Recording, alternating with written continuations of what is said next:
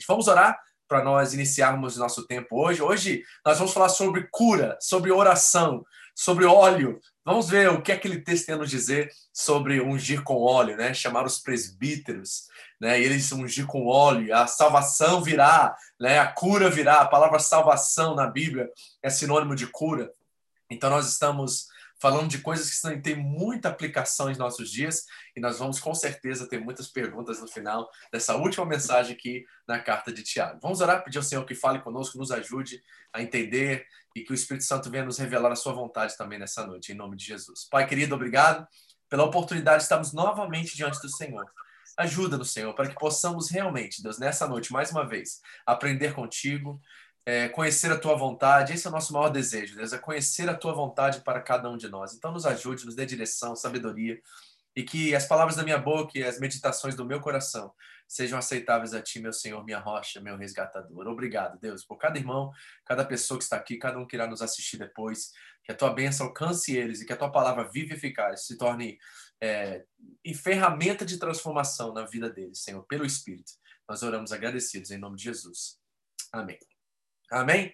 Vamos ao nosso esboço aqui dessa noite, como de sempre. E se você está participando pela primeira vez ou é a primeira vez que você está aqui com a gente, né, você pode enviar uma mensagem para mim depois e eu posso te enviar esse esboço aqui. Eu coloco lá no grupo do discipulado. Você que não faz parte desse grupo, me deixe saber também, que eu vou te incluir nesse grupo. É um grupo que recebe todos os esboços, recebe informações, faz perguntas. Então, nós temos um grupo específico também da escola do discípulo aqui. Então, que você queira participar, por favor, entre em contato, ok? Então, vamos lá? Diz assim a palavra de Deus em Tiago, capítulo 5, do versículo 12 ao 19. Últimos versículos da carta. Sobretudo, meus irmãos, não jurem, nem pelo céu, nem pela terra, nem por qualquer outra coisa. Seja o sim de vocês sim e o não, não, para que não caia em condenação. Entre vocês há alguém que está sofrendo? Que ele ore. Há alguém que se sente feliz? Que ele cante louvores. Entre vocês há alguém que está doente? Que ele mande chamar os presbíteros da igreja, para que estes orem sobre ele e unjam com óleo, em nome do Senhor. A oração feita com fé curará o doente o Senhor o levantará. E se houver cometido pecados, ele será perdoado.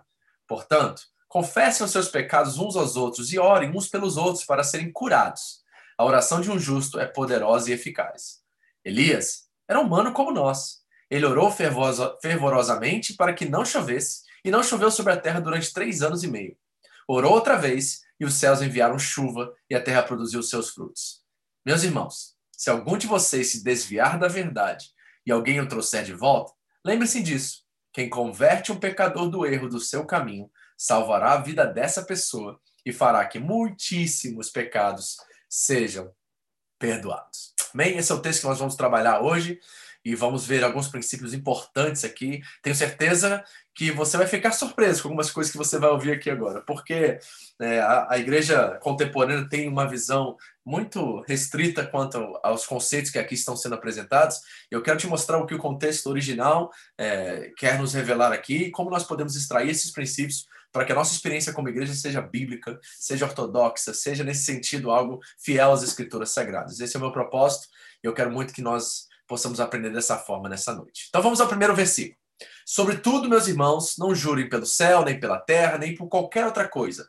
Seja o sim de vocês sim, e o não, não, para que não caia em condenação. Bom, nos versículos anteriores nós vimos que Tiago cita Jó como exemplo de sofrimento, e um sofrimento que veio a ser é, um sofrimento divino, no sentido assim, dele confiar em Deus durante todo aquele momento, não blasfemar, não amaldiçoar, mas ele tem uma postura firme, né, de confiança em Deus, apesar das suas circunstâncias, certo? E aqui Tiago começa a apresentar, logo após dar o exemplo de Jó, o princípio de não jurarmos por nada, nem pelo céu, nem pela terra ou por qualquer outra coisa.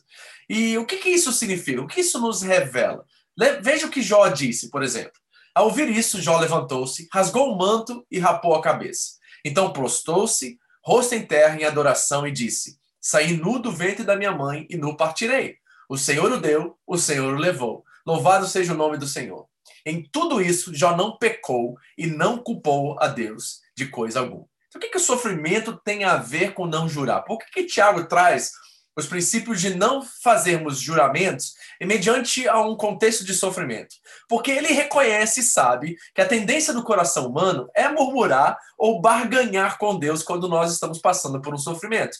E essa foi, nós estamos estudando na leitura bíblica anual, exatamente nesse momento, o livro de Jó. E nós já começamos a ver que o primeiro de seus amigos começa a trazer questões acerca do porquê, né? Será que Jó não deveria negociar com Deus? Será que Jó não deveria confessar logo seus pecados e sair daquela condição que ele estava? Né? Nós sabemos os bastidores daquela história, mas a tendência do coração humano é barganhar, é buscar uma causa por detrás do sofrimento. E nós temos a tendência a fazer juramentos quando nós estamos em momentos de impossibilidades ou em momentos de adversidade. E a coisa interessante que Jó nos ensina aqui como exemplo é que ele ele sim, ele é humano, ele passou por um momento de perplexidade, não sabia de fato o que estava acontecendo, ele não reconhecia nenhum pecado em sua vida, então ele preferiu não ter nascido. Ele, ele amaldiçoou o dia do seu nascimento. Ele disse: se era para mim estar na posição que eu estou, na condição que eu estou, e eu não encontro culpa nenhuma em minhas ações e naquilo que eu fiz, era melhor eu não ter nascido. Então ele é humano certo? Nós estamos falando de alguém como nós aqui. Mas o fato é, como diz o texto, que Jó nunca amaldiçoou a Deus, nunca culpou a Deus pela situação, não pecou e ele nunca barganhou com Deus em meio ao seu sofrimento. Ele não usou dos meios mais comuns que nós usamos quando nós estamos passando por uma situação de perplexidade.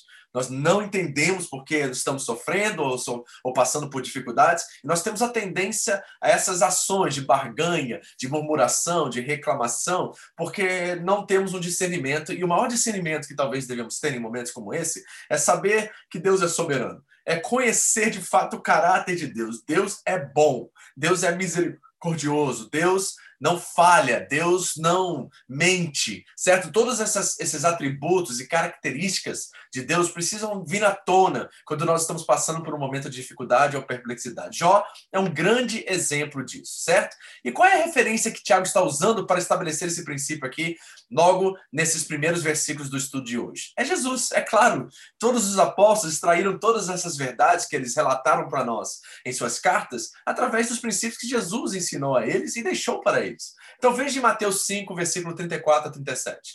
Mas eu lhes digo, não jurem de forma alguma, nem pelos céus, porque é o trono de Deus, nem pela terra. Olha, a linguagem é exatamente a mesma que Tiago está usando no, na, na, sua carta, certo? Porque a terra é o estrado dos seus pés, e nem por Jerusalém, porque é a cidade do grande rei. Por que, que ele está usando esses exemplos? Porque era normal, comum naquela época, os judeus jurarem pelos céus, pela terra e por Jerusalém. Era algo que eles faziam. Eles jamais juravam pelo nome de Deus. O nome de Deus era sagrado para um judeu. Mas eles juravam pelos céus, pela terra e pela, pelo Jerusalém, pelas coisas. Eles faziam dos objetos é, é, instrumentos de juramentos para que eles pudessem barganhar e adquirir aquilo que eles queriam. Então, Jesus está usando um, um, um exemplo de um contexto da sua época aqui. E ele coloca: e não jure pela sua cabeça, porque os judeus faziam isso também. Pois você não pode tornar branco ou preto nem um fio de cabelo. Seja, Jesus disse, agora isso é princípio espiritual para nós, seja o seu sim, sim e o seu não, não. E o que passar disso vem do maligno. Não é exatamente as mesmas palavras que Tiago está relatando aqui? Seja o sim de vocês sim e o não, para que não caem em condenação. E qual é essa condenação? É entender que é, quando nós temos uma linguagem de dependência demais das circunstâncias da nossa vida, nós estamos agindo pela carência. E carência é uma coisa maligna, né, de acordo com a Bíblia Sagrada. Então aqui está um princípio espiritual sendo estabelecido. Qual é o princípio básico aqui? É que o verdadeiro caráter do cristão requer poucas palavras. Você não precisa se justificar. Você não precisa tentar, de certa forma, provar que você está certo ou errado. Você não precisa jurar por nada, porque a sua palavra é suficiente, porque você depende completamente de Deus e nada acontece na sua vida, como Jesus disse assim, nem um tornar branco ou preto, nem um fio de cabelo, né? Embora hoje em dia pode, devido à tinta, naquela época eu não sei, mas o fato é que deve existir uma dependência completa em Deus, reconhecendo o seu caráter imutável, reconhecendo a sua onipresença, a sua onisciência, a sua onipotência, e através de estabelecer isso como fato para nós, como filhos de Deus, nós devemos simplesmente deixar com que as nossas palavras sejam simples, sejam diretas e sejam verdadeiras. E aí está o verdadeiro caráter cristão, porque ele requer poucas palavras. Aqui está um princípio: sim, sim, não, não. Isso é suficiente.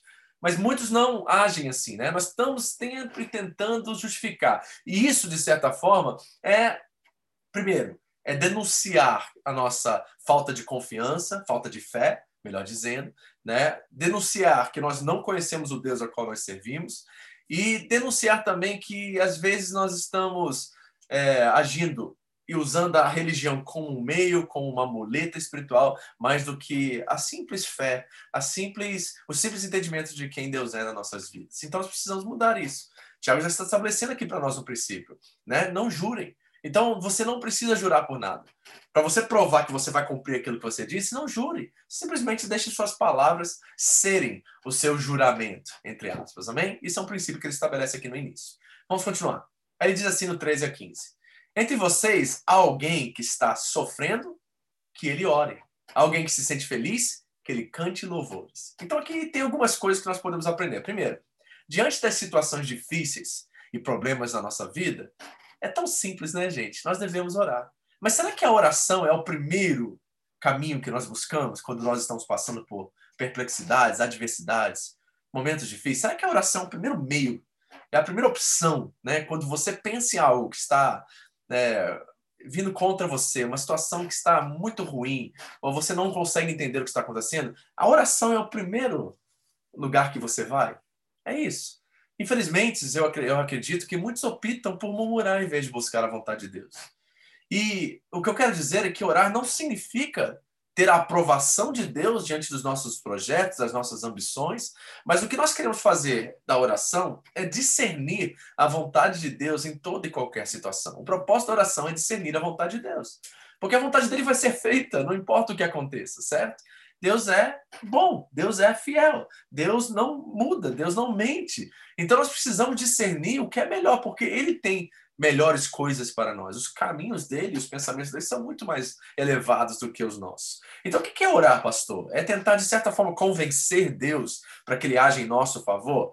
Orar é fazer reclamações através de petições e súplicas constantes, reclamando e murmurando o nosso dia e nós buscando talvez uma melhor opção. Não, orar é buscar a vontade de Deus. Não é dar o carimbo da aprovação sobre as nossas escolhas e aquilo que nós desejamos fazer. Orar é buscar a vontade de Deus. Então, se está alguém sofrendo, olha o princípio que Tiago estabelece aqui. Ore, simples, né, gente? E às vezes o mais simples é o mais poderoso, é o mais eficaz. É orar. Nós oramos. Essa é a primeira coisa que você faz quando você está passando por uma dificuldade, é orar. Outra coisa que o texto me revela é que Deus muda as circunstâncias pela nossa oração. Não é que nós mudamos a, a, mão, nós movemos a mão de Deus na nossa direção, mas Ele move as nossas mãos na direção dele. Essa é o verdadeiro propósito da oração. Ou seja, repare que no contexto Paulo, ele orou para que Deus mudasse uma circunstância, né, de um espinho na carne, que ele chama, que ele orou três vezes e Deus não retirou o espinho da carne e Deus revelou para ele que a graça dele era suficiente. Então, olha o que ele diz: Para impedir que me exaltasse por causa da grandeza das revelações, foi-me dado um espinho na carne, um mensageiro de Satanás para me atormentar.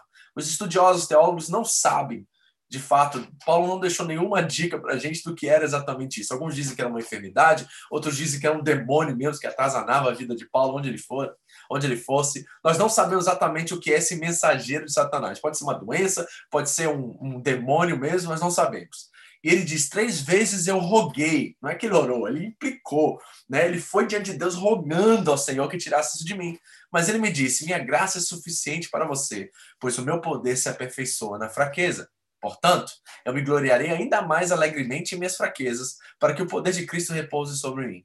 Por isso, por amor de Cristo, regozijo-me nas fraquezas, nos insultos, nas necessidades, nas perseguições e nas angústias. Talvez é isso que ele está descrevendo como mensageiro de Satanás, certo? Essas fraquezas, insultos e essas tribulações que ele passa onde ele, onde ele vai. E ele diz: Pois quando eu sou fraco, é que eu sou forte. Paulo, o grande apóstolo Paulo, né, o homem talvez mais poderoso do Novo Testamento, que mais abriu igrejas, que mais fez a vontade de Deus, ele orou três vezes e a vontade de Deus se cumpriu. Ou seja, a vontade de Deus é que aquele mensageiro, aquele espinho na carne, permanecesse, porque isso é palpar, Paulo, de se exaltar diante das situações a qual ele experimentava, das grandes revelações que ele recebia.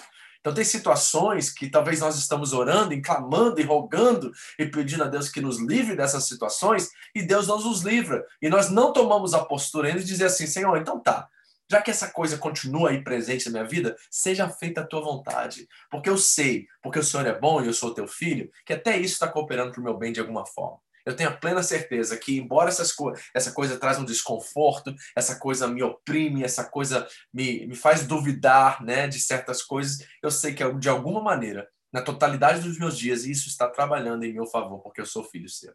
Então a nossa certeza está no caráter de Deus, está em quem Deus é e não nas circunstâncias da nossa vida. Então, a oração, sim, tem poder de mudar as circunstâncias, mas mudar as, circunstâncias de acordo com a vontade de Deus. E a vontade de Deus é sempre melhor em toda e qualquer situação. Outra coisa, ele diz: está alguém entre vocês sofrendo, que ele ore, alguém se sente feliz, que ele cante. Então, o que, que, que, que Tiago está nos revelando aqui? Que na vida nós temos tempos de choro e temos tempos de alegria. Repare que não é só sofrimento. Ele diz: olha, tem alguém que está feliz, alguém está passando um bom momento da sua vida agora. Então, o que ele deve fazer? Ele deve adorar, ele deve cantar, certo? E nós precisamos ser realistas, de certa forma, e entender que na Bíblia não existe um conceito de felicidade. A palavra felicidade não se encontra na Bíblia Sagrada, porque ela é utópica, ela é um estado de alegria permanente, certo? E nesse mundo, nesse lado da eternidade, nós jamais encontraremos um estado de alegria ou de felicidade completa. Porque a partir do momento que você está feliz, realizado, e você está vivendo o melhor momento da sua vida, você vai encontrar alguém nesse lado da eternidade, nesse mundo que nós vivemos, que está sofrendo, e aquele sofrimento, se você é um cristão, deve ser algo empático, ou seja, você vai chorar com os que choram, você vai se alegrar com aqueles que se alegram. Então é automático que você se compadeça, é automático que você entre naquela causa e você participe do sofrimento do outro. E isso vai trazer para você um certo nível de tristeza, né? Então nós precisamos entender que essa felicidade é algo da eternidade. Mas Deus nos dá graça e nos dá momentos de alegrias em meio a tudo isso. Então, está alguém feliz, olha, tem alguém que na igreja lá, certo que Tiago está escrevendo, está feliz. E qual é a atitude dele? Cantar louvores, cantar a Deus, adorar a Deus através de cânticos. Gente, isso é muito lindo e muito espiritual. Reparem, Atos 16 conta a história de Paulo e Silas na cadeia, né? E diz o texto que eles estavam presos, eles foram açoitados, né? Roupa desse, a roupa deles foram tiradas. Olha, a multidão juntou-se a Paulo e Silas e os magistrados ordenaram que eles se tirassem as roupas e fossem açoitados. Então vamos ser literal o contexto aqui. Vamos dizer que esses homens estavam no máximo de cueca, né, lá naquele cárcere, certo? Então eles foram açoitados severamente, ok? Era coisa feia naquela época, não era uma brincadeira, não é um palmatório, não é um, uma palminha na mão, não, eles foram açoitados. Paulo diz que ele recebeu os mesmos flagelos de Jesus cinco vezes. Então, eles foram realmente, sabe, é, apanharam feio, foram lançados na prisão, e o carcereiro recebeu a instrução de vigiá-los com cuidado. E tendo recebido tais ordens, lançou no cárcere interior e prendeu aos pés, aos pés no tronco. Por volta da meia-noite, diante de todo esse sofrimento, de toda a dor que eles estavam sofrendo no corpo, pelo espancamento que receberam, Paulo e Silas estavam orando e cantando hinos a Deus, e os outros presos os ouviram. O povo achava que eles eram loucos. Como é que esses homens, depois de sofrer tanto, estarem presos, né? Talvez nunca fossem liberados, ou talvez iam enfrentar a morte, porque os romanos podiam fazer o que quisessem com aqueles homens. No, no caso de Paulo, talvez ele seria é, enviado para Roma, porque ele era cidadão romano, mas Silas talvez ia dançar nesse negócio todo. E o que, que eles estavam fazendo? Porque eles conheciam a soberania de Deus, eles conheciam que aquilo que estava acontecendo com eles tinha um propósito, eles cantaram e louvaram a Deus. Então eles estavam no momento de tristeza, mas as circunstâncias deles não permitiu com que eles se entristecessem. Eles cantaram cantaram alegres, felizes dentro de um cárcere. E isso foi um testemunho para salvar a vida daquele carcereiro e de todos os presos que ali estavam. Então, o que eu quero dizer com isso? Orar e cantar são elementos fundamentais na vida espiritual do cristão. E eu vou afirmar algo agora que eu creio, tá? Isso é através da minha experiência nesses 20 anos que eu estou no Evangelho. Um crente que vai para a igreja e ele não tem liberdade na hora do louvor, ele é preso, ele não tem expressão nenhuma, ele não tem emoção nenhuma, ele não adora a Deus, ele não, ele tem vergonha de levantar os braços. E eu, isso é independente do seu temperamento, certo? Eu acho que tem que ter algum tipo de atitude de adoração, algum tipo de movimento em alguma direção. Talvez é só uma palma, talvez é só um levantar os braços na canção, fechar os olhos e deixar com que as palavras daquela canção, por isso que as palavras são muito importantes quando nós estamos cantando na igreja, porque elas refletem realidades espirituais. Se essa pessoa não tem nenhum tipo de ação, movimento, nada, provavelmente essa pessoa ainda não teve um encontro com Cristo. Por quê? Posso dizer uma coisa para vocês? Isso é coisa minha, tá? Não é princípio bíblico, não. Mas aquele momento é tão especial, gente. E assim, eu já tive, eu já estou nesse negócio de abrir igreja, fechar igreja, estar com igreja, fazer igreja há muito tempo, né? Eu e a pastora, e nós já tivemos ministros de louvores que não sabiam nem tocar violão. E eles estavam lá, ajudando a gente, tentando, se esforçando, e a gente lá cantando coisas. Já tive cultos que eu fiz com três pessoas. Culto mesmo, de igreja. Quando a gente começou a igreja a casar, que a gente tinha, às vezes, só eu, a pastora, o Márcio e a Chile. E a gente tinha, às vezes, alguém lá para tocar um violão, um teclado, mais ou menos, alguma coisa assim. A Camille tocou uma vez, que ela estava começando. E o que, que a gente fez, gente? A gente adorou do mesmo jeito sabe? Porque essa experiência precisa ser algo vivida pelo crente. E isto é, para mim, fundamental. Um crente que não sabe adorar, que não sabe se entregar na hora da expressão da canção, onde a igreja está cantando junto, ele ainda está um pouco longe, distante do que significa graça, do que significa o entendimento que ele foi salvo, sabe? O entendimento de que o maior perdão de todos ele recebeu através do sacrifício de Cristo. Todas as vezes que começa uma canção, num culto um lugar, eu quero elogiar meu Deus, eu quero agradecer, eu quero né, transmitir a graça que eu recebi dele. Então, para mim, orar e cantar são fundamentais, são expressões fundamentais é, na vida cristã. Então, vamos olhar isso de uma forma mais clara. Para mim, orar e cantar é igual a adorar. Então, repare, tem características que precisam ser é, fidedignas ao texto bíblico para que nós possamos fazer da nossa oração e cântico, da nossa adoração, algo legítimo, algo respaldado pela palavra de Deus. Então, a adoração do crente, primeiro ponto, deve ser inteligente. Olha o que Paulo diz aos Coríntios. Então, o que farei? Orarei com espírito, mas também orarei com entendimento. Cantarei com o espírito, mas também cantarei com entendimento.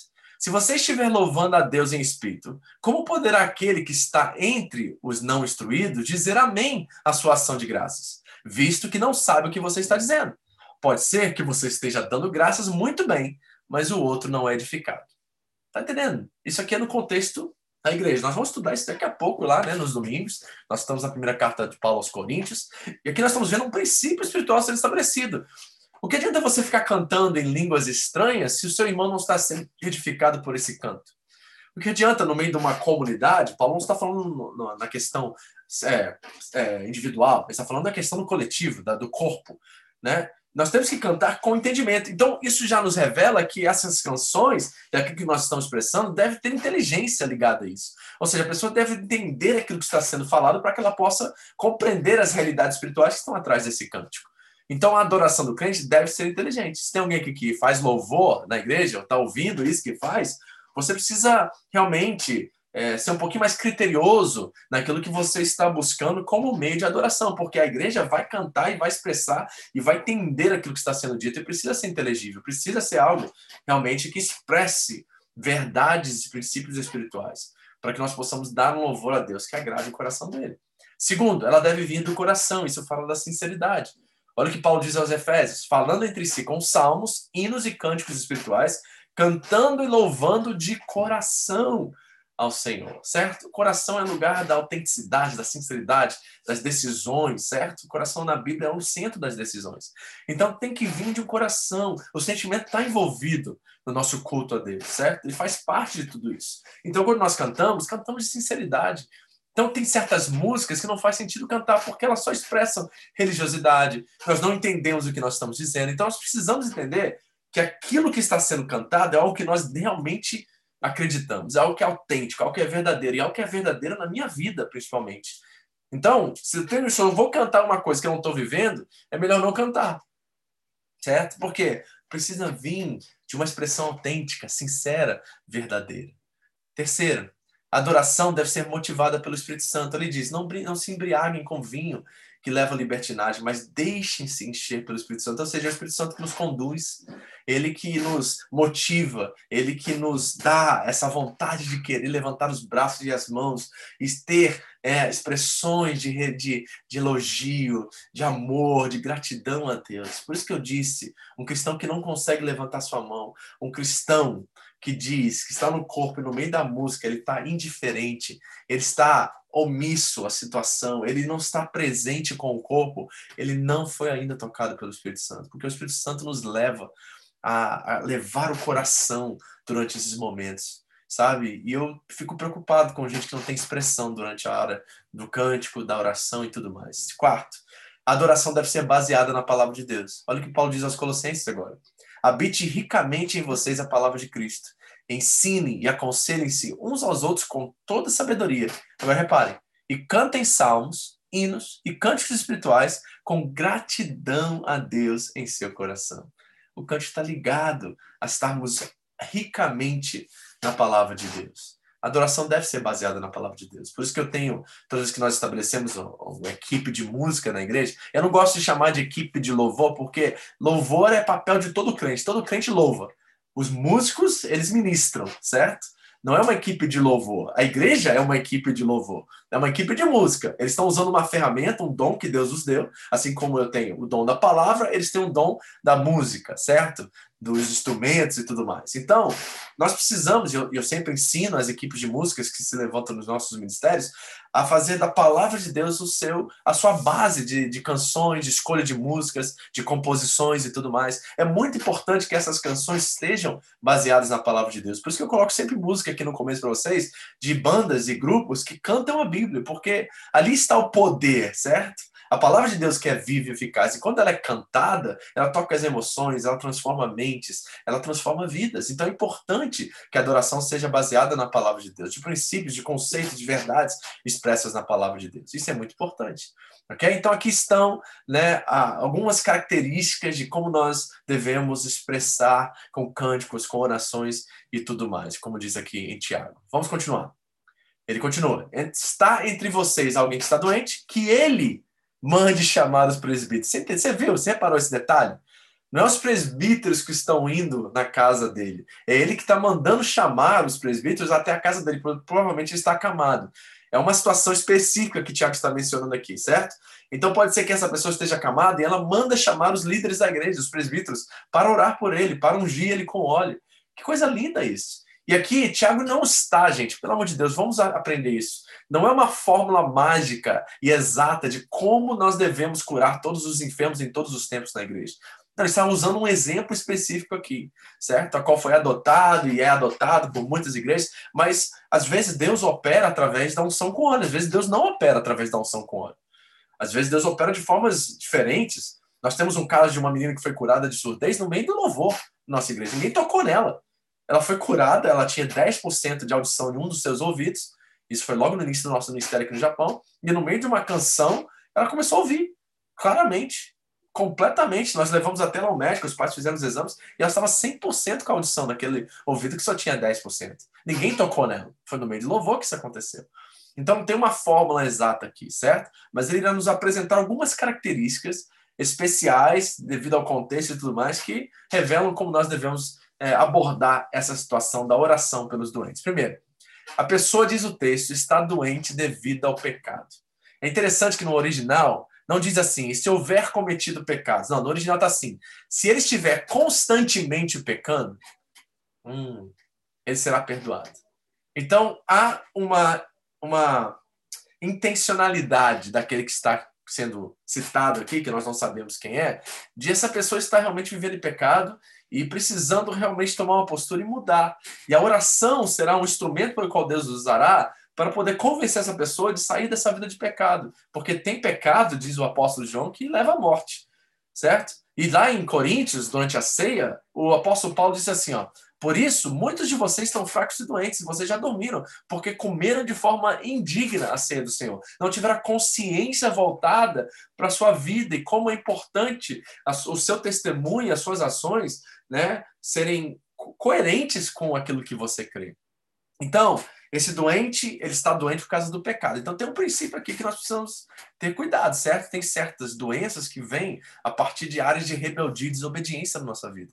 Já vamos falar sobre isso daqui a pouco. Segunda coisa, é a pessoa que vai ao líder e confessa os seus pecados. A iniciativa é da pessoa e não do líder aqui no texto ela tem a consciência de que a família de Deus é uma parte fundamental e indispensável na comunhão dela, na vida espiritual dela. Nós contamos uns com os outros, nós submetemos uns aos outros no temor de Cristo, isso que a Bíblia diz em Efésios 5.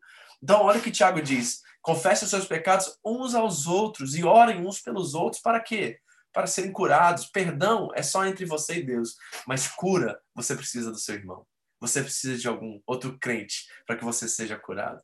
A oração de um justo é poderosa e eficaz, diz o texto bíblico. Então a pessoa vai até o líder entendendo, tendo discernimento do que o corpo de Cristo é e que a sua importância é da igreja. Por isso que tem muita gente desviada, desigrejada, que não leu Bíblia, gente. Esse povo está totalmente equivocado quanto ao papel da igreja na vida deles. Ele é fundamental, é indispensável. Se você tirar a igreja do Novo Testamento, você vai ter que rasgar todo o Novo Testamento. Vai sobrar algumas coisas.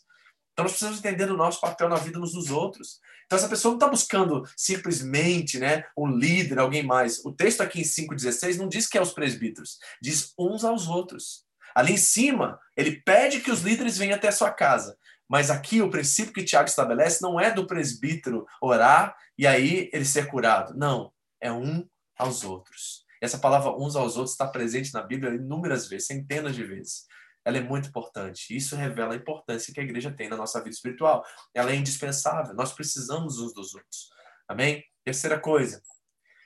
A pessoa é curada pela oração com fé. É isso que ele vai dizer aqui. Nós temos um triste foco na unção com óleo. Mas o que o texto está afirmando é que a oração feita com fé que curará o doente. O óleo tem um papel nesse, nesse processo. Nós já vamos ver isso. Mas é a oração com fé que cura. Ela é curada por causa da sua fé, certo? Não é o objeto que cura, é a consciência, é a confiança em Deus que provê a cura, certo? E o texto que está sendo usado aqui, no original, essa palavra leifo, e tem outra palavra também usada no Novo Testamento, tanto no Antigo Testamento, né, não são dos reis, dos profetas e tudo mais, que era um termo aqui, nesse contexto do primeiro século, um termo medicinal daquela época, que pode até ser traduzido como massagear. Olha só que coisa interessante. Então, esse ungir é também a massagear. Ou seja, Tiago está dizendo que a medicina, o óleo aqui representa não só uma coisa espiritual, mas também uma medicina naquela época, junto da oração com fé, trará a cura física do doente. Então tem duas vertentes trabalhando em conjunto, em harmonia, para que a cura opere. A, a prioridade é a fé, mas depois os instrumentos são, são é, construídos, são colocados na fórmula, na equação que não é exata, para que o propósito se cumpra da, da cura do doente. Nós já vamos ver isso. Aguenta aí. Quarta coisa, a participação do corpo e da liderança é indispensável. Eu falei já um pouquinho sobre isso, né? Não é o indivíduo, diz o texto aqui, ó. Ele mande chamar os presbíteros no plural, ou seja, uma liderança plural, não é o pastor, não é o líder, não é o bispo, apóstolo, é o nome que você queira dar. É o corpo de liderança da igreja que está sendo chamado, convocado até a casa daquele enfermo, para que eles possam receber a oração, a unção com óleo e aí receber a cura. Então é a vontade de Deus que haja uma liderança plural na igreja. Certo? Pessoas capacitadas, né, com discernimento, cheias do Espírito Santo, para que possam liderar a igreja do Senhor. Isso é muito importante, ok? Olha o que diz aqui J.A. Moutier. Ele diz assim, ó, mesmo quando vamos ao médico, ao médico, nossos olhos continuam firmados no Senhor. Somente Deus tem o poder de curar. Não existe aquilo que se chama de cura não espiritual. Quando o doente toma uma aspirina, é o Senhor que faz a aspirina ser eficaz. Quando o cirurgião opera um paciente, é Deus quem realiza a cura. Todo dom perfeito vem lá do alto, foi o Tiago que disse isso. Precisamos ter isso em mente quando examinamos essa convocação dos presbíteros para orar e ungir o enfermo. Tiago não nos diz se está recomendando um complemento ao trabalho do médico ou se o expediente é uma alternativa ao trabalho do médico. Não podemos assumir que Tiago esteja aqui desconsiderando ou desaprovando o trabalho do médico pelo fato de não tê-lo mencionado. Na verdade, o que Tiago enfatiza, ou enfatizava, é que há sempre uma dimensão espiritual na cura. Em nenhuma ocasião um cristão deveria procurar o um médico sem procurar a Deus, visto que toda cura vem de Deus, pois é Ele quem sara todas as nossas enfermidades. Então as duas coisas trabalham juntas, são harmônicas, queridos. Nós devemos orar sempre como prioridade, mas depois buscar o um médico, porque o médico também é um instrumento de Deus para estabelecer a cura. Nós não devemos jamais ignorar a ciência, nós devemos jamais desprezar a medicina. Não, as duas coisas são instrumentos de Deus para cura. Às vezes Deus irá curar através da oração, às vezes Deus irá curar através da medicina. As duas coisas trabalham juntas, elas não são inimigas umas das outras. E nós precisamos ter maturidade para entender isso. Olha o que disse Hernando Dias Lopes. Tiago não fala de enfermos sendo ungidos em culto público. Não existe rito de unção aos enfermos ao culto público da igreja. Não existe unção com óleo às pessoas, nem mesmo aos enfermos em culto público. A prática do Novo Testamento é que o crente, enfermo, deveria chamar a sua casa, não o presbítero, mas os presbíteros da igreja. Essa prática, a unção com óleo, deveria ser aplicada não a todas as pessoas da igreja ou da família, mas apenas aos enfermos, pelos presbíteros, no recesso da intimidade familiar. Os presbíteros deveriam não apenas ungir os enfermos, mas também pôr sobre eles as mãos e fazer a oração da fé. Então, tem os princípios sendo estabelecidos aqui. E quando a Bíblia fala sobre usos de óleo na Bíblia, olha só que coisa interessante. Então, nós temos aqui mais ou menos sete usos de óleo na Bíblia. Primeiro, na coroação de um rei, nós temos a ordenação de um sacerdote, ele é ungido com óleo. Terceiro, na instalação de um profeta, o novo profeta surgia, ele assumiu o lugar, como no caso de Eliseu e Elias, e ele era ungido para essa missão e para esse chamado. Na consagração de objetos do culto, isso acontecia durante o tempo do tabernáculo, certo? Também aconteceu durante o tempo do, do templo, mas isso era uma questão veterotestamentária, isso é da antiga aliança e não da nova aliança. Nós temos que ter cuidado com isso, porque hoje em dia está todo mundo ungindo carro, ungindo casa, ungindo um monte de coisas, e não há princípio bíblico estabelecido para isso dentro da nova aliança. Nós temos que ter cuidado. E quanto à consagração dos objetos, era para o templo templo, era para o tabernáculo, é para o templo, não era dentro das casas dos israelitas, em alguns casos, ok? Cura de feridas, Isaías fala sobre isso, cura de enfermos no Novo Testamento e embalsamento do corpo. Jesus, o corpo dele foi ungido com óleo, né, pelas mulheres lá durante o seu sepultamento, ok? Então aqui estão usos de óleo na Bíblia, que estão bem presentes e bem frequentes. No Antigo Testamento era muito comum essa prática quanto à coroação de reis, ordenação de sacerdotes e profetas e tudo mais. Então aqui estão exemplos disso. Agora, o que nós devemos entender sobre a unção com óleo. Isso é muito importante aqui, queridos, porque eu sei que muitos de nós viemos de tradição pentecostal, a qual usava óleo para ungir tudo. A pessoa ganhava um carro novo, ela ungia o carro, né? pegava um instrumento na igreja, ungia o instrumento. A gente tinha essa, muito dessa prática que é muito presente no Antigo Testamento, mas não é transferível para o Novo Testamento. E por isso nós precisamos entender os, os, as essências e os princípios por detrás do uso do óleo no nosso tempo, na nossa nossa igreja contemporânea. Como nós devemos aplicar isso? Então vamos olhar cinco princípios aqui, basicamente, para que você possa usar isso de uma forma bíblica, né, que faça sentido, que a sua consciência e o entendimento do que significa esteja envolvido, para que você não erre, para que você não faça uma coisa é, por perca de tempo, sem nenhuma utilidade, sem nenhum poder, é, de forma alguma, nesse sentido, ok? Em primeiro lugar, a unção com óleo e não pode ser confundida com uma profunda distorção do dogma católico romano da extrema unção, nem mesmo com a nova roupagem que tentaram dar a ele no Concílio do Vaticano II, dominando de o um sacramento da unção dos enfermos. Você sabe muito bem, se você foi católico romano, que antes da pessoa morrer ela era ungida, né, como é, perdão dos seus pecados, né, para que ela possa é, ter a vida eterna e tudo mais, independente da confissão de pecados, independente de como foi a vida dela. Ela recebia a unção, a extrema unção do padre, e aí estava tudo certo e ela ia para o julgamento né, com esse veredito de inculpabilidade devido à extrema unção do padre. Não confunda óleo com isso. Não é isso, é um, uma tradição de uma vertente religiosa, não é bíblico isso. Então nós precisamos realmente entender é, essa questão. Segundo lugar, a unção com óleo não pode ser confundida, isso é para nós agora, presta atenção, com práticas místicas, sincréticas, tão vulgarizada hoje em dia em muitos segmentos carismáticos, onde a unção com óleo tem sido feita em cultos públicos, ungindo-se pessoas e objetos de forma indiscriminada, sem os devidos critérios bíblicos. Okay? Então nós temos que ter cuidado com isso. Não tem nenhum mandamento bíblico mandando a gente ungir tudo que é coisa aí, né? pedindo proteção. A gente unge carro por quê? Pensa. Por que você vai ungir um carro? É consagrá-lo a Deus, pastor. Tá. Peraí, mas não pertence a ele tudo que é teu? Então por que você tem que consagrar o que é dele? E outra, vai, é, é para proteção? Muitos pensam assim: vem ungir para que não tenha nenhum acidente. Eu já ouvi isso. Certo? Então é o óleo que nos protege de acidentes e do mal? Ou é a pessoa de Jesus Cristo? Tá vendo como é que a gente começa a substituir aquilo que é essencial, aquilo que o único que pode nos proteger, que é Deus, em Cristo Jesus, e começamos a dar aos objetos poder e atribuímos poder que eles não têm. E aí nós começamos a confundir sincretismo, né, que é, é a difusão de várias religiões que começam a, a ser adaptadas né, dentro do, do, cristianismo. Aí nós trazemos da, das, das religiões afro-africanas e tudo mais. Né? Então nós temos que ter bastante cuidado com isso, porque tem muito sincretismo dentro da igreja evangélica nos nossos dias. E a Bíblia não nos dá base para que a gente possa cometer, fazer essas práticas, ok? Terceiro lugar, a unção com óleo não pode ser substituída apenas pelos recursos medicamentosos. Cremos firmemente que a medicina é dádiva de Deus. Cremos que ela deve ser usada com recurso legítimo, estabelecido pelo próprio Deus. Okay? Então não vem com esse papo, ah, não, não vou fazer a cirurgia porque Deus vai me curar. Não, meu irmão, se a cirurgia está marcada e o médico diz que ela é necessária e indispensável, ou você vai morrer, não pense que Deus vai vir te salvar, porque a medicina pode ser o meio pelo qual Deus está usando para te salvar. Então, não ignore as recomendações dos seus médicos.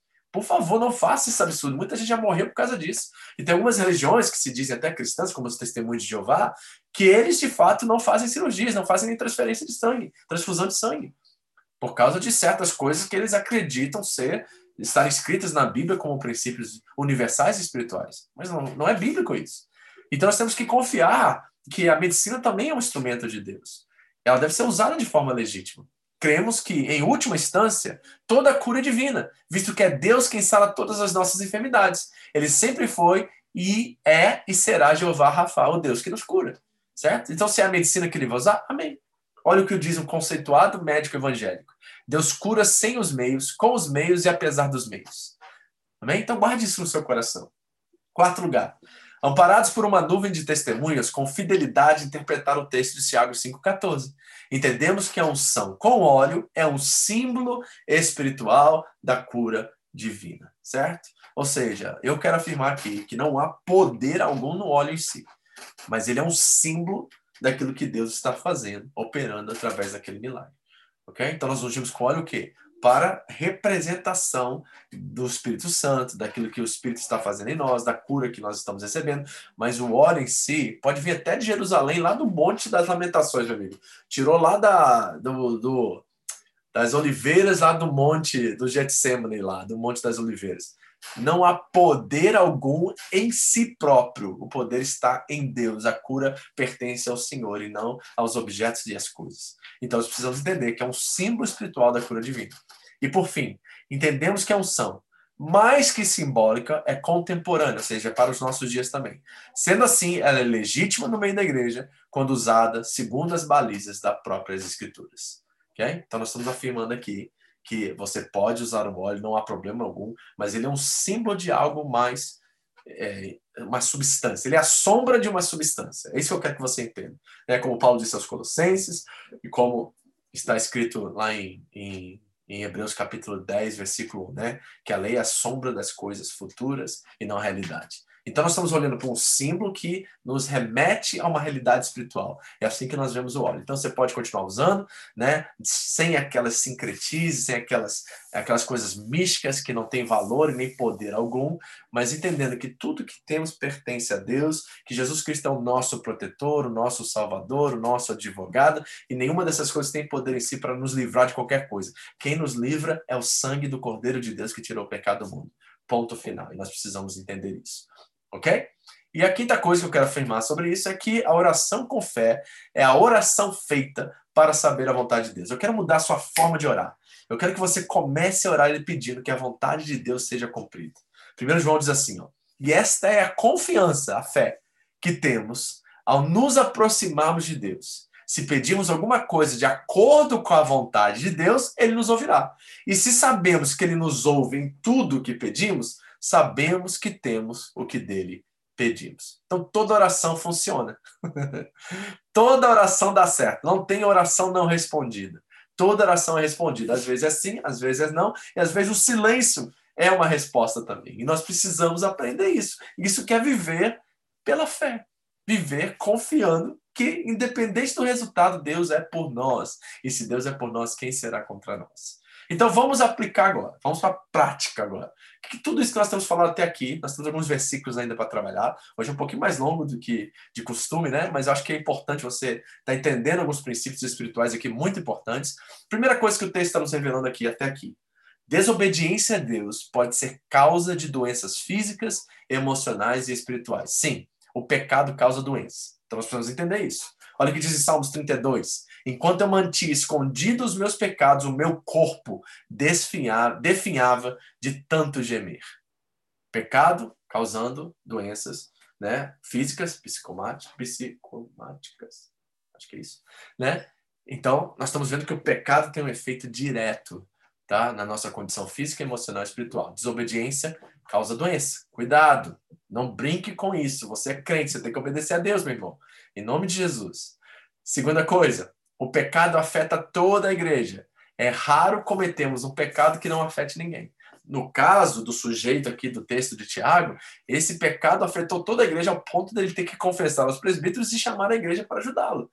Ele não só vai e chama os presbíteros para orarem, ungirem com óleo, em nome do Senhor, mas depois ele pede que uns aos outros agora orem também por ele, para que ele encontre cura, né? E seja curado daquilo que está acontecendo com ele, né? Isso é muito importante, né? Psicossomáticas, isso mesmo.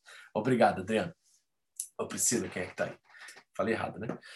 Bom, então, o pecado afeta todos, na nossa casa, na nossa família e principalmente o corpo de Cristo. E por isso que ele precisa ser confessado uns aos outros. Certo? Esse princípio é muito mal usado na, na, na, na igreja contemporânea.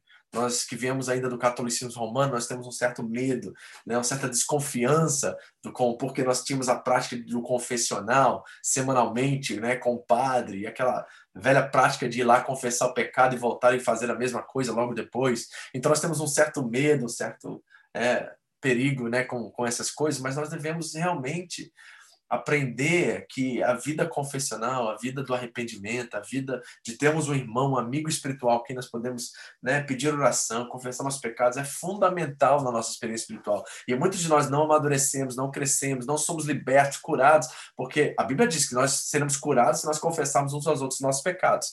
Então é importantíssima essa prática, nós temos que voltar a praticar. Né? Nós temos alguns retiros espirituais que nós é, damos oportunidade para isso, né? E outra, o texto afirma também que há cura, tanto física como emocional, né? Quando o pecado é enfrentado. A espiritual, Jesus já cumpriu. O espírito está pronto, a carne é fraca, ele disse. Então, em Cristo Jesus, nós temos a cura completa espiritual, certo? Agora, a física, a emocional, certo? Quando o pecado é enfrentado, ele é curado. Olha o que diz Provérbios 28, 13. Quem esconde os seus pecados não prospera, mas quem os confessa e os abandona recebe o quê? Misericórdia. Misericórdia. Que coisa linda isso, né? Então isso está disponível para todos nós. Nós precisamos simplesmente buscar um amigo espiritual, alguém de confiança, um líder espiritual, para que nós podemos de vez em quando sentar com ele e falar assim, cara, deixa eu abrir meu coração com você. E eu quero que você ore por mim, porque eu não aguento mais viver nesse ciclo vicioso que minha vida gira ao redor. Sabe, de ver toda de três, três meses eu tô caindo em pornografia, em pecado, em situações. Eu não quero mais viver assim. Eu tô preso a isso e eu preciso ser curado. Eu sei que Deus já me perdoou disso, mas eu continuo vivendo preso a essas coisas. E talvez a única coisa que vai curar isso é você confessar para que você encontre cura, certo? Agora, interessante é que no original, Tiago diz assim, ó, faça um hábito de confessar os seus pecados uns aos outros. É assim que diz no grego. Não é interessante isso? Certo? Ele não diz confesse seus pecados ao diz assim, faça disso um hábito. Ou seja, uma coisa que nós temos que ter constantemente em nossa vida espiritual. Amém? E aí ele vai para Elias. E ele diz assim: Elias era humano como nós. Então, marque isso, tá? Elias, um homem, um profeta poderosíssimo, certo? Lembra, quem lembra aqui daquele acontecimento lá no Monte Carmelo com aqueles profetas de Baal, do, de asteroide, do, de, de, os profetas do post-ídolo, né? Aqueles 850 profetas, eu acho que ele enfrentou e matou a espada, né? Aquele, todo aquele movimento que aconteceu naquele dia que desceu fogo dos céus, consumiu o altar, né? Aquela história que eu queria ver um filme de Hollywood com aquela história. Quem lembra disso? Mas esse homem, com tanto poder que ele orava, chuva, é, parava, chura, começava a chover de novo. Ele era um mero humano como cada um de nós. Aquilo que Elias fez num tempo, né, como profeta, Deus nos deu também missões, Deus nos deu também um chamado para que nós podemos, possamos cumprir assim como ele cumpriu dele.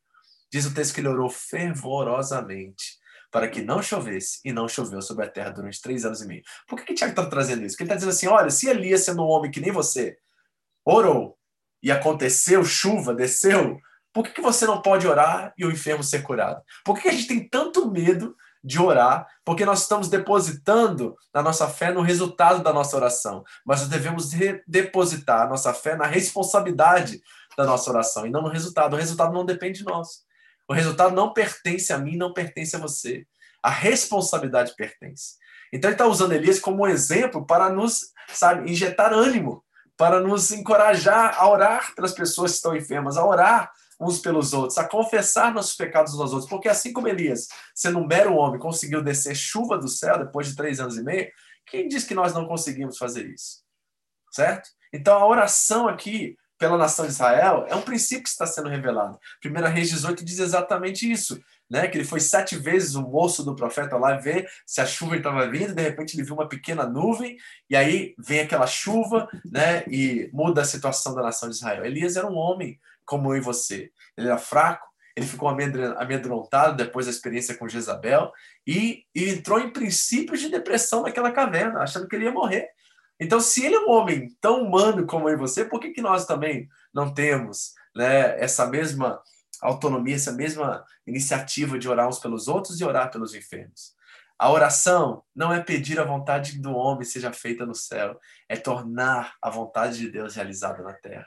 Então, meu irmão, nós não sabemos exatamente qual é a vontade de Deus na oração ou na, na cura daquele enfermo. E talvez a vontade de Deus seja que você seja um instrumento que vai trazer a cura daquela pessoa. Então, por que ter medo? Ai, pastor, vai que ele não é curado. Não é, não é problema seu se ele vai ser curado ou não vai ser curado. Isso é problema de Deus. Você precisa ser responsável com aquilo que está diante de você. Quer dar um exemplo? Às vezes a pessoa chega para você no trabalho e está lá, nossa, estou com uma dor de cabeça. Aí você pega, ah, pega um Tilenol ali, pega um remédio ali, tem ali na minha, na minha, eu tenho no meu armário lá, no meu locker. Eu tenho um armário, eu vou te dar na hora do QK. Meu irmão, que oportunidade você perdeu de orar e a pessoa experimentar um milagre, né? E olhar para você agora como uma referência de alguém cheio do Espírito Santo. Você perdeu a chance, não faça isso, ore. Né? Coloque Deus em primeiro lugar, dê prioridade ao Espírito Santo operar e trabalhar através da sua vida, certo? E já vou dizer, você está aqui hoje à noite, Deus vai te dar uma oportunidade. Estou profetizando aqui, ó. Você vai ter uma oportunidade de alguém chegar para você com uma situação e lá na sua cabecinha a sua tendência automática vai ser assim: vou dar uma solução prática para ela, mas o que Deus vai dizer para você naquela hora é assim: o pastor não falou para você aprender a orar? Então nós temos que orar. O exemplo de Elias aqui é para nos motivar a oração e ver o poder de Deus se manifestar, a glória de Deus ser vista por outras pessoas que nem o conhecem. É talvez a oração e a manifestação do poder de Deus naquele momento vai ser a, a, a aquilo que a pessoa precisa para tomar um passo de fé e conhecer a Cristo como Senhor. Seja usado, meu irmão, no trabalho, seja usada onde você estiver, em nome de Jesus. Amém? Aí diz assim no último versículo: Meus irmãos, se algum de vocês se desviar da verdade e alguém o trouxer de volta, lembre-se disso. Quem converte um pecador do erro do seu caminho salvará a vida dessa pessoa e fará que muitíssimos pecados sejam perdoados. Aqui é a oração pelo desviado. Eu chamei de desviado no sentido de desviar da verdade. É uma pessoa que estava nos caminhos de Deus e de repente se desviou. O foco aqui é um irmão, não é um descrente. É um irmão que estava nos caminhos e se desviou. Repare, não se desviou da igreja, ele se desviou da verdade. E aqui gera uma pergunta para todos nós, né? Pode alguém perder a salvação? Você já perguntou isso? Certo? Nesse caso aqui, alguém se desviou da verdade, você vai lá e traz ele de volta. A partir do momento que ele desviou da verdade, ele perdeu a salvação. Eu posso perder a salvação? E deixa eu ajudar você a responder essa pergunta. Primeira coisa que eu quero afirmar aqui: a maneira pelo qual você ganha alguém para Cristo é a maneira pelo qual você também tem que manter essa pessoa em Cristo. Então vamos dar um exemplo aqui. Se você ganhou porque você convidou a pessoa para a rede de homens da sua igreja, e lá a pessoa jogou PlayStation, e lá foi uma festa, e lá foi legal pra caramba, o pessoal curtiu, e no final você fez uma oração e mandou a pessoa embora, você vai convidá-la de novo, você acha que ela vai querer o quê? Se você convidou essa pessoa para ir no louvorzão, e só tem música boa, bem legal, e aí fez uma oração no final e foi embora, e você vai chamar essa pessoa, você vai chamar ela para quê? Certo? Então a pergunta é: pode alguém perder a salvação? A resposta depende de como essa pessoa foi salva. Se ela foi, eu estou usando a salva entre aspas aqui, tá? Se ela foi salva por você, por causa do seu carisma, por causa de você ser uma pessoa agradável, porque você é um cara legal, uma menina show, e ela quer ter amizade com você porque vale a pena, certo? Porque, sabe, eu quero ter a vida que ela tem, eu quero ter o marido que ela tem, eu quero ter a esposa que, ela, que ele tem, eu quero ter os filhos que ele tem, então eu vou para a igreja porque eu quero isso. Se a pessoa está sendo, entre aspas, salva por causa da religião, por causa da igreja, por causa do indivíduo, e não por causa de Jesus, eu acredito que ela pode perder a salvação. Aquele que não pode jamais perder, oração, perder a salvação é aquele que foi salvo por Jesus, porque a Bíblia revela isso. Estou convencido que aquele que começou a boa obra em vocês vai, diz o texto, completá-la até o dia de Cristo Jesus. Quem começou a boa obra? Esta é a pergunta. Se foi Jesus, você está salvo, você está firme, você não pode perder a salvação, porque na verdade você nem conquistou a salvação, foi te dada, é uma graça, é um favor imerecido. E se foi Jesus que te deu, tá tudo certo, irmão. Você vai perseverar até o fim, eu tenho certeza disso. Mas se foi a igreja, se foi empolgação, se foi a religião, se foi um novo momento, se foi um, uma coisa totalmente outra de Cristo, você está em perigo. E aí, sim, eu acredito que essa pessoa pode sair do caminho e desviar da verdade. Hebreus 2, 1, 3 diz assim: Por isso, é preciso que prestemos maior atenção ao que temos ouvido, para que jamais nos desviemos. Ou seja, está implícito que é possível desviar. Por quê? Se a mensagem transmitida por anjos provou sua firmeza e toda transgressão e desobediência recebeu a devida punição, como escaparemos se negligenciarmos tão grande salvação? Ou seja, está explícito e implícito no texto que você pode escapar e você pode negligenciar a salvação. A questão que volta é a seguinte: quem foi que te salvou? Se foi Jesus, ele vai te manter e vai completar o que ele começou até o fim. Fique tranquilo. Mas fique tranquilo daquele jeito, sabe? Eu estou dizendo fique tranquilo assim, ó, vigie, meu irmão. Fique esperto, certo?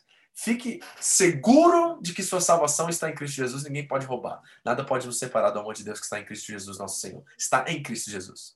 Mas, se você está na igreja que você gosta da igreja, você gosta do pastor, você gosta do ministério, não sei o quê, você gosta que seus filhos estão ficando mais comportadinhos agora, meu irmão, você está por uma motivação errada. E aí sua salvação está em risco, porque não é a intensidade da sua salvação da sua vida que te salva, é o objeto dela. Não é a intensidade da sua fé que te salva, é o objeto dela. Ok? Então, Janaína tem uma pergunta aqui para gente. Como devemos orar então por um inferno, pastor?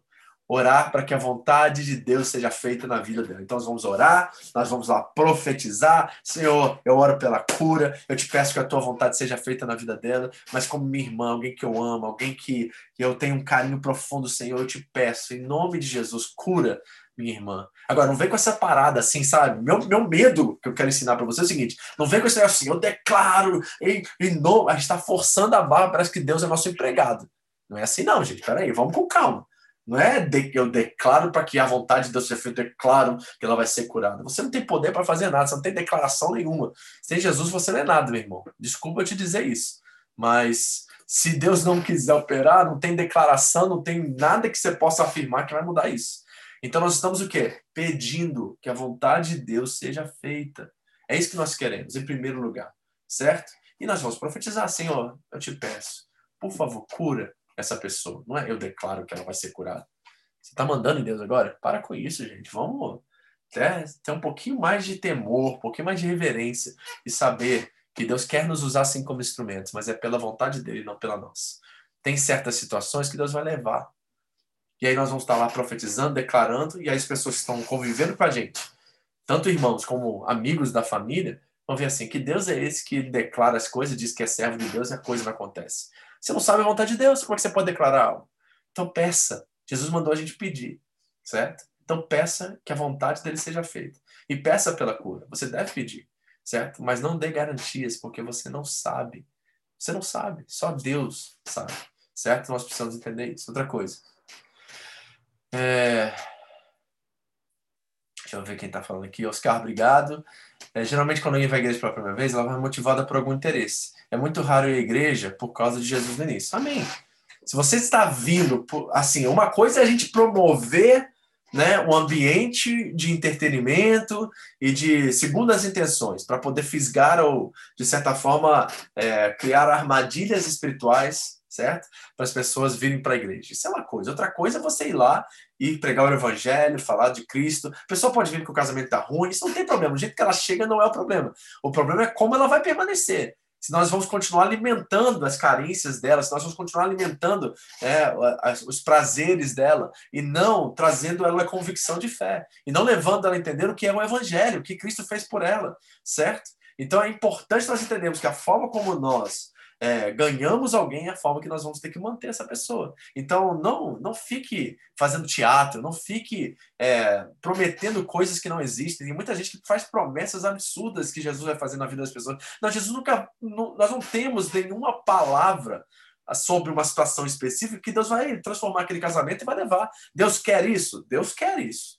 Mas depende muito mais da pessoa se submeter à vontade de Deus para que aquilo se realize do que Deus querer ou não querer. Deus sempre quer restauração, Deus sempre quer cura, Deus sempre quer todas essas coisas. Isso está na vontade de Deus.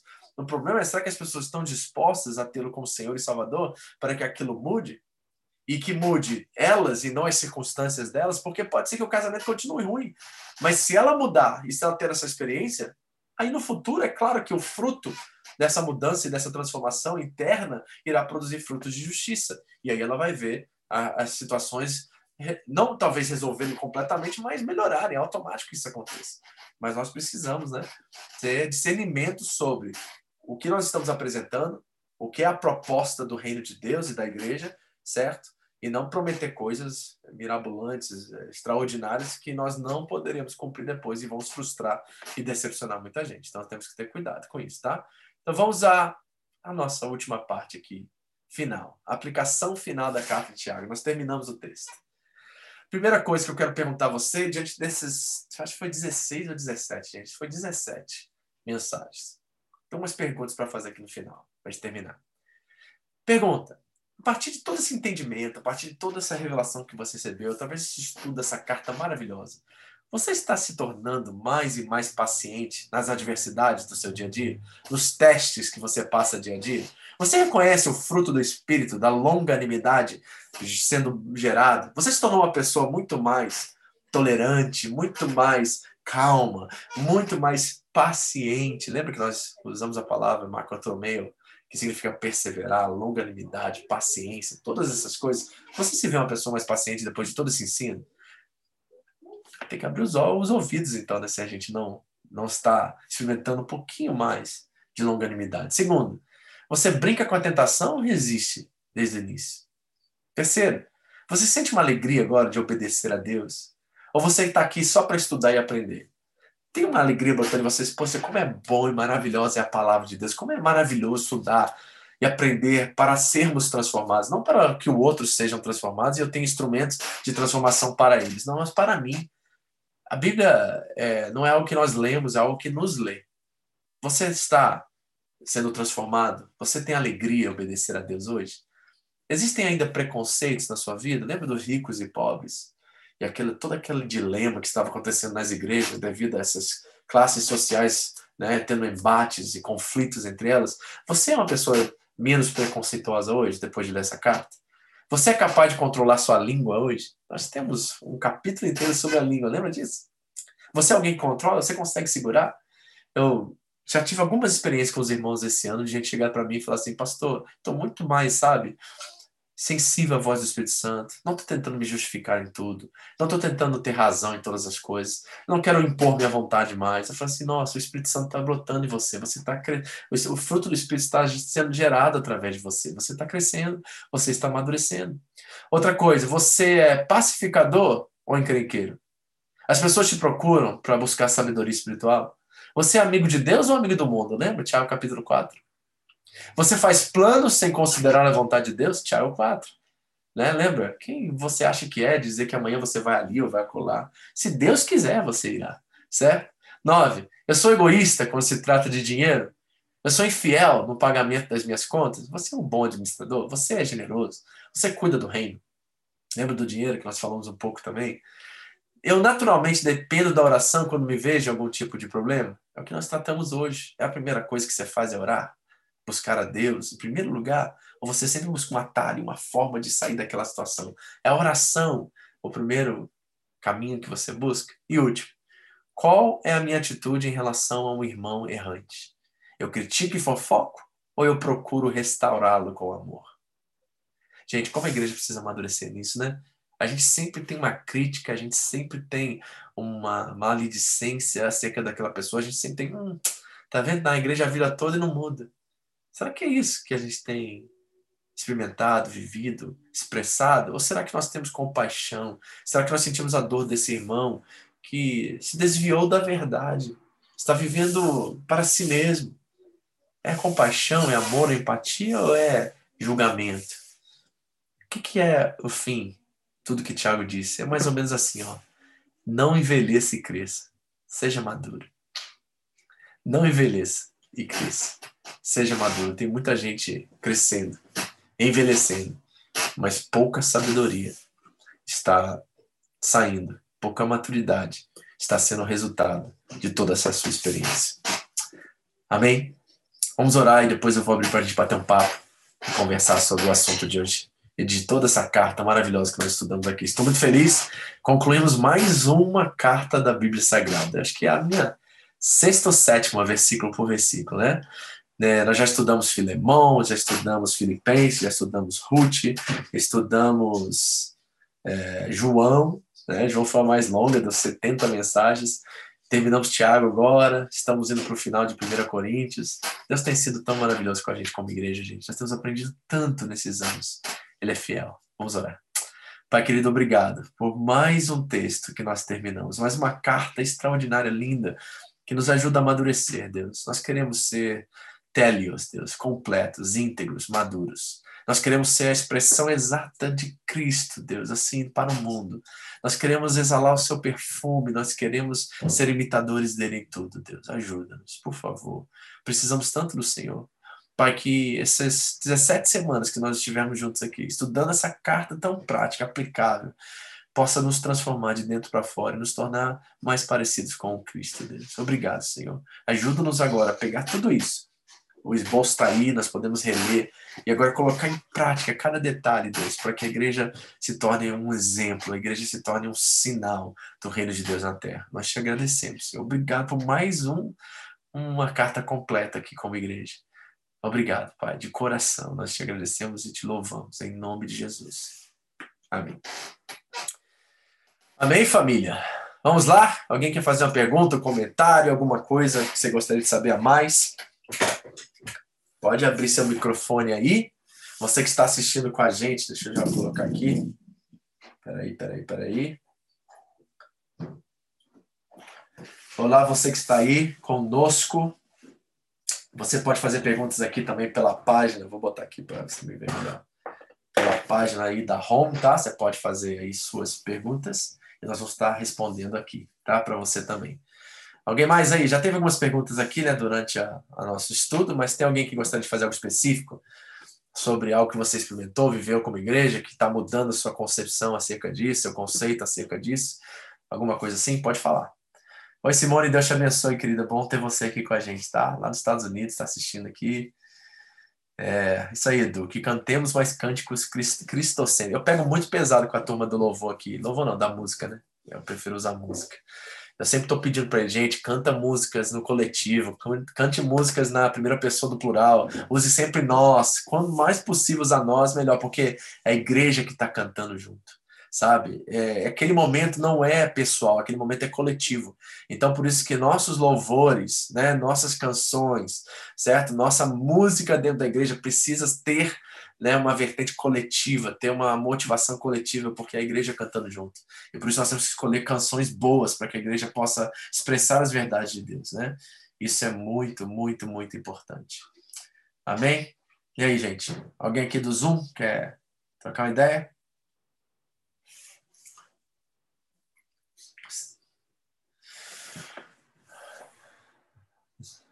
Fala, Ingrid.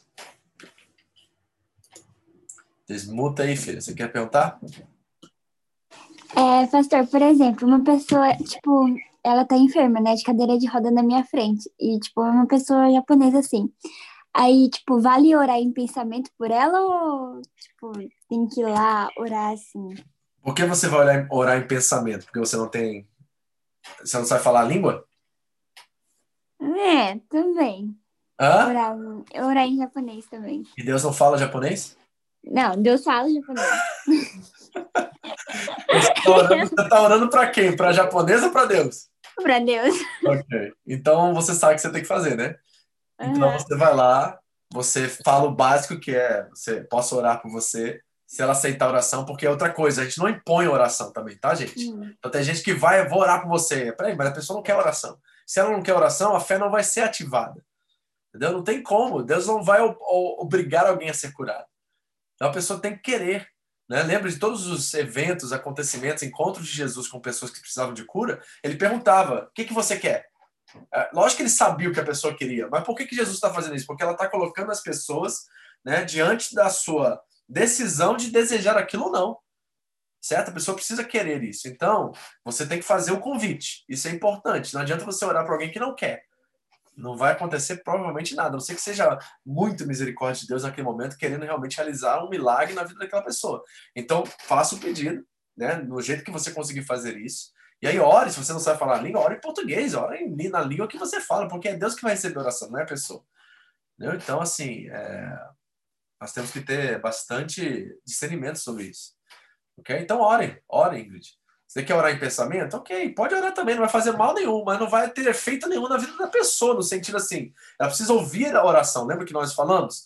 Paulo diz assim, ó, quando eu, ca- quando eu canto, eu canto com entendimento. Quando eu oro, eu oro com entendimento. Por quê? Porque a pessoa que está recebendo a oração, a pessoa que está ouvindo a canção, é que vai ser edificada. Então tem uma conexão entre aquilo que é inteligível e aquilo que é racional com aquilo que está sendo expressado. Então a oração por alguém, né, no pensamento, vai abençoar essa pessoa? Vai, vai abençoar essa pessoa. Mas ela não vai ter naquele momento a experiência de receber a bênção, né, através daquilo que você está expressando e através daquilo que você está é, enga- engajando com Deus em favor dela. Então é importante né, essa, essa, essa inter- interação entre aquele que recebe a oração e aquele que deseja a oração. É muito importante isso. Né, a Simone está colocando aqui, muito interessante que você disse sobre ungir objetos com a intenção de consagrá-los. Realmente virou prática e tradição no meio dos crentes. É, eu, eu, eu pratiquei isso, porque sem entendimento na época, né? Nós, como igreja, também praticamos isso, mas isso não, não é. Não tem princípios bíblicos. Isso foi trago é, né, do evangelicalismo, de experiências místicas, de pessoas bem conhecidas no meio, principalmente no meio carismático pentecostal, né? São princípios estabelecidos através de autores e pessoas que tiveram experiências através de certos eventos em suas vidas. E aí se tornou norma no meio da igreja evangélica, mas não há base bíblica para nós ungirmos na nova aliança, né? Na antiga aliança eles ungiam é, os utensílios e as coisas que cabiam dentro do tabernáculo, o templo e tudo mais, mas isso não foi transferido. Jesus cumpriu todas as leis cerimoniais e civis. Então não há nenhum princípio bíblico neotestamentário que expressa que nós devemos orar e ungir objetos e coisas. Não tem isso. Isso é, é crença ou uso e costume, ou sei lá o que você queira chamar, dentro do evangelicalismo, que se tornou norma e todo mundo acha que tem que fazer isso, mas não é, não tem princípio por detrás disso. E por isso nós precisamos é, entender e, e não precisa, gente, porque a partir do momento que aquilo foi comprado por nós, ou é nosso, ou pertence a nós, pertence a Deus, não precisa se consagrar dele. Nada que você tem é seu, tudo que você tem é de Deus, não é assim? O crente não, não pertence nada a ele, tudo que ele tem veio de Deus e é de Deus para ele. Então já está consagrado nesse sentido. Então nós precisamos realmente, é, sabe, é, discernir essas coisas e não viver de práticas místicas, é, recheadas de sincretismo, né, que vem de outras religiões, e nós simplesmente adaptamos isso ao cristianismo. Nós precisamos ter cuidado com isso, porque elas não estão remetindo nenhum tipo de, de fé, de, de, de, de espiritualidade, são simplesmente rituais que adaptados que não fazem a mínima diferença, só dá trabalho. Tá, eu entendi. E- Essa parte do óleo eu entendi. Mas o que eu não entendo, por exemplo, Uhum. é não se pode adorar imagens. Mas por que que Deus mandou fazer, por exemplo, a Arca da Aliança? Entendeu? Tipo assim, é um negócio, é um objeto que representava é, a presença dele. Então, tipo, sabe, eu, eu não entendo daí por que que é, ele não fez isso porque Deus precisava provar para os israelitas que ele estava presente em algum lugar, mas as pessoas precisavam disso. Lembre-se de uma coisa, nós temos que entender contexto. Os israelitas estão vindo de 400 anos de assimilação de uma cultura egípcia, a qual tudo era representado por um objeto. Então você não muda a cabeça de um povo simplesmente dizendo assim, não é mais assim, é assim. Tem um processo de que precisa é, acontecer um processo de transformar aquilo que era velho em algo que é, é essência real, aquilo que era sombra e aquilo que é substância. Então, assim como uma criança que está aprendendo algo novo, você precisa passar ela por processos didáticos, pedagógicos, para que ela possa entender o que realmente significa aquilo e não simplesmente a representação daquilo. Então, Deus permitia que Israel tivesse alguns pontos de referência, algumas placas de sinalização para que eles pudessem discernir o que de fato representava cada um daqueles símbolos. Mas eles eram meros símbolos, embora na mente de muitos israelitas eles se transformavam em algo muito maior do que isso, certo? Mas Deus tinha que fazer essa essa diferenciação e permitir com que os símbolos transmitissem para os israelitas certas verdades, porque eles não sabiam lidar com Deus invisível. Eles sempre foram aculturados, sempre viveram debaixo de culturas e religiões a qual os deuses estavam muito presentes através de objetos, animais, principalmente na cultura egípcia. Então, esse processo e, precisa acontecer. E esse raciocínio se dá também para esses rituais que eles faziam, tipo, é tem que fazer sacrifício de não sei o quê. Exatamente. Tudo isso é tipologia, simbologia, são símbolos que estão representando uma realidade maior. Por exemplo, Jesus não abandona todos esses símbolos rituais. Tanto é que nós celebramos até hoje o quê? A Santa Ceia. E qual é a representação do corpo e do sangue? É um pedaço de pão e um copo de vinho ou de suco. Nós continuamos tendo certas referências, porque o ser humano por si próprio, ele não consegue captar, ele não tem maturidade, ele não é espiritualmente ainda discernido de todas as coisas para que ele possa experimentar um Deus invisível sem ter alguma apropriação materialista disso. Esse é o grande problema. Isso acontece com a gente em todas as áreas. Então nós precisamos, né, de amadurecimento, de crescimento, para que a gente possa desenvolver nossa fé, não dependendo dos objetos e dos símbolos, mas compreendendo a essência dessas coisas e vivendo a partir da verdade que Deus é. E Ele está conosco, Ele está em nós, mas nós precisamos dessas placas de sinalização, às vezes, dessas referências, para que nós não nos perdemos de vista. Esse é o grande problema, certo? É, por, isso, por isso que essas, as religiões e as vertentes evangélicas, que é, são muito sincretistas, no sentido de adaptarem outras religiões e outras coisas, e usarem muitos objetos na sua, nos seus cultos, nos seus rituais, eles entenderam essa lógica, essa dinâmica, e eles levaram isso às últimas consequências. Então você vê algumas igrejas, entre aspas, tá? É, fazendo o culto de levar copo d'água para cima da televisão, é, de vassoura ungida. Né? Todas essas coisas são o quê? Eles entenderam que o ser humano não consegue viver diante de um Deus invisível, precisa de placas de sinalizações, de coisas palpáveis para fazer da sua fé algo real para ele, e eles vão abusando desses símbolos e, né, e manipulando o povo através desse. Isso não mudou no, desde que o ser humano é ser humano. Então, nós temos que amadurecer. Nós temos que experimentar o Deus invisível, sabendo que Ele é por nós, por princípio e por verdade. E não porque Ele está aqui ou acolá. Por exemplo, quando eu pergunto a muitas pessoas assim, quando a Bíblia diz que o Espírito Santo habita em nós, o que isso significa para você? A pessoa não sabe dizer isso. Ela não sabe expressar isso. Ela diz assim, ah, quer dizer que ele. E sempre é uma resposta geográfica. Uhum. Quando, na verdade, o texto bíblico não está nos revelando uma, uma questão geográfica, está nos revelando uma relação. Quando o texto diz que o Espírito habita em nós, está falando, ele é íntimo com você nesse relacionamento. Mas isso não é palpável. Sabe? E a gente parece que a gente fica meio perdido. Porque a gente não sabe lidar com algo que não está diante dos nossos olhos. Nós ainda vivemos pelaquilo que vemos.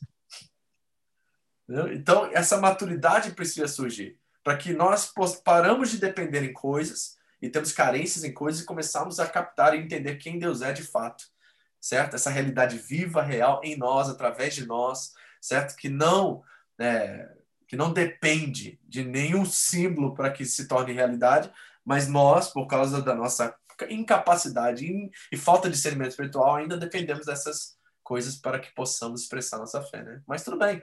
Eu acho que Deus não se importa, tanto é que ele né, se tornou homem, é, veio em carne, certo? se manifestou de forma física a nós, porque ele entende é, a dificuldade que nós temos com isso. Mas nós precisamos amadurecer e transicionar isso e sair da dependência de coisas para que nossa relação com Cristo seja plena, né, seja completa em todos os aspectos e todas as formas possíveis.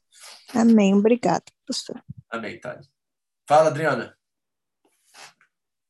Você que está aí na página, é. pode fazer pergunta. Fala. Deixa eu fazer uma pergunta, uma coisa que sempre acontece, é, no caso da oração. É, você pede para uma pessoa orar para uma outra pessoa. Aí, é, eu já tive essa dúvida. Né? Hoje eu já não tenho mais devido aos estudos e tudo mais. Mas eu ainda encontro muita gente no caminho, assim, muitas pessoas que eu conheço, que me falam assim: não posso orar por tal pessoa porque eu não estou forte. Principalmente se for em questão, por exemplo, é, foi uma luta, né? Esse negócio da gente orar pela família, pela sua família, por você. Mas a gente vê que tem tanta resistência nisso, as pessoas acreditam que não são capacitadas e elas não têm o direito de orar pelo um pastor, hum. né? E como que a gente lida com isso? É, falta evangelho, falta conhecimento bíblico de quem nós somos, em primeiro lugar, certo? Digno ninguém é. hum. Se somos dignos de alguma coisa, por Cristo, porque Cristo nos fez dignos. Isso. Tá? Então, tudo depende de Jesus, não depende de ninguém, né? Não é porque eu tenho uma função no corpo de Cristo que eu sou é, blindado de certas coisas ou eu, ou eu tenho uma posição na hierarquia espiritual acima de qualquer pessoa dentro do corpo. Não, eu tenho uma função diferente. Isso não me faz melhor nem pior, não me faz é, blindado de certas coisas, de pecados, de carências, de dificuldades, de adversidade, de problemas. Eu tenho os mesmos problemas, as mesmas dificuldades que todos vocês. Eu só tenho uma função diferente a qual me preparei para isso e qual fui chamado para isso. Isso não me faz de forma alguma melhor e não tenho acesso direto a Deus por causa disso. Então eu dependo tanto da oração de vocês quanto vocês dependem da minha. Nós somos nivelados nesse sentido. Então a pessoa que diz que não sou forte o suficiente não entendeu ainda o que significa ser corpo de Cristo. Não entendeu ainda de que ninguém aqui tem poder em si próprio para manifestar ou transformar ou mudar qualquer situação. Se temos alguma coisa, isso vem de Cristo. É Ele que autoriza, é Ele que permite, é Ele que que dá ordem, ele que manda, ele que declara, ele que cura, ele que restaura, ele que perdoa, ele que faz tudo. Então nós somos meros instrumentos de Deus, certo? Para promover esse reino de alegria, paz e justiça. Então, é, pessoas que dizem assim, não, não estou preparado, não estou forte o suficiente, não entendeu ainda o que significa ser, ser agraciado, ser filho de Deus, certo? Ninguém está forte o suficiente, essa é a verdade. Se você acha que todo, todo sábado, domingo eu vou lá pregar para vocês, eu tô com tudo 100% bonitinho, agora eu tenho é, permissão de Deus para ir pregar, eu seria um hipócrita, porque é lógico que não. Tem coisas que eu prego que eu tô no processo ainda. Que eu, eu, eu vejo isso como norte para mim, eu desejo isso para mim, mas não cheguei lá ainda. Eu estou ministrando com vocês não como uma regra a qual vocês precisam agora praticar, porque eu cumpri isso e fiz isso acontecer, agora vocês precisam me imitar nisso. Não, todos nós estamos num processo de alguma forma. Hum. E ninguém chegou lá ainda. Então, isso significa o quê? Que a sua oração é tão importante para mim quanto a minha oração por você. Então, jamais nós devíamos ter algum tipo de pensamento que uns são mais fortes e outros são mais fracos nesse sentido espiritual da coisa. Porque Jesus já disse, a carne é fraca, mas o espírito está pronto. Então, posicionamento diante de Deus, nós somos iguais. Ele nos vê da mesma forma. Quando ele olha para você, Adriana, ele vê Cristo, ele não vê a Adriana. Quando ele olha para o hum. Vitor, ele não vê o Vitor, ele vê Cristo. Hum. É? Então, se sou mais forte, é porque eu estou na dependência maior de Cristo na minha vida. Mas isso não me fica mais capacitado, ou mais habilitado, ou mais digno do que você de orar. Certo? Não. Nós temos responsabilidades, nós fomos, tem mandamentos suficientes na Bíblia que nós devemos orar uns pelos outros, que nós devemos confessar nossos pecados uns aos outros, como nós estudamos hoje.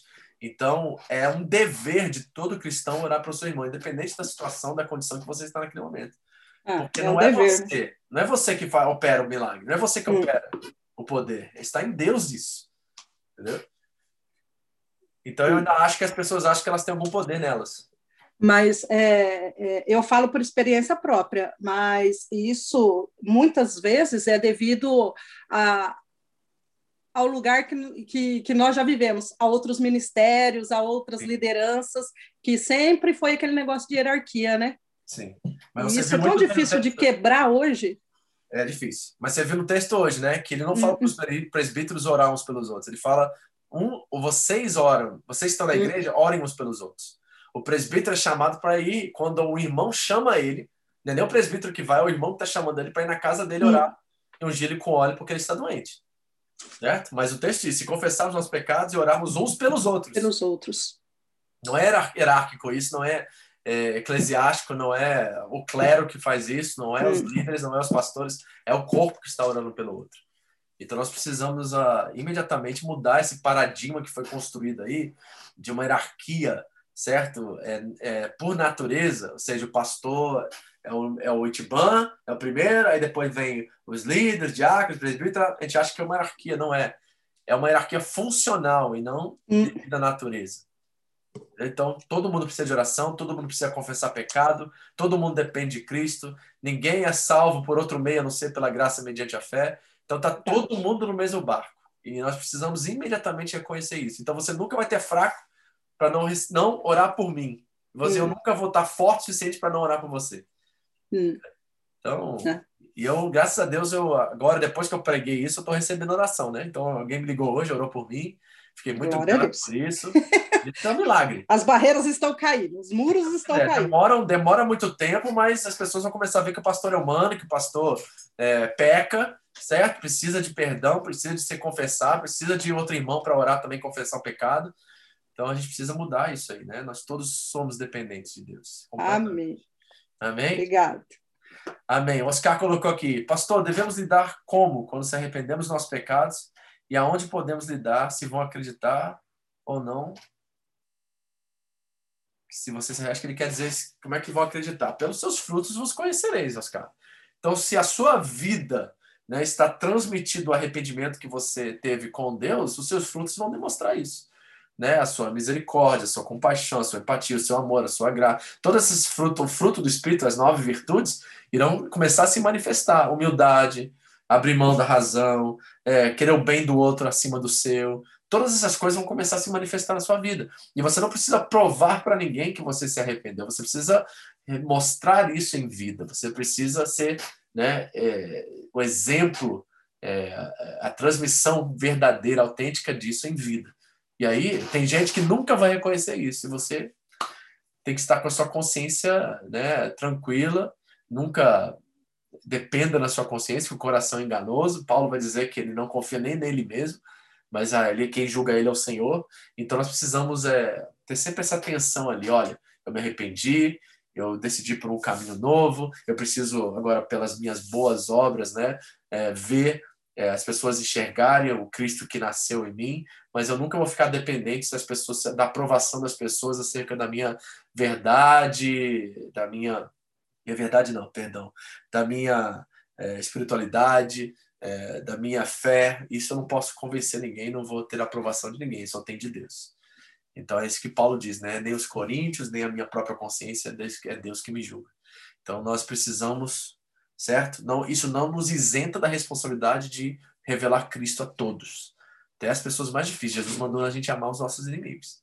Então, essa vida, constância nesse estilo de vida, irá, de fato, né, demonstrar às pessoas que algo realmente aconteceu. E você sabe, quando a pessoa é tocada pelo Espírito Santo, é assim, não tem como você não ver, não tem como você não saber. As pessoas vão ver.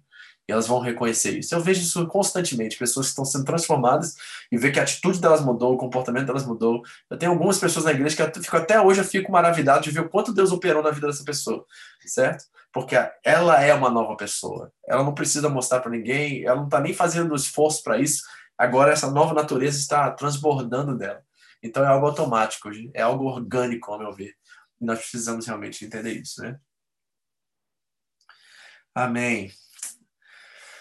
Amém, turma? Mais uma aqui, ó. Pastor, os pecados que não praticamos mais precisam ser confessados? Se você está perguntando, é porque sim. Porque está na sua mente ainda, né?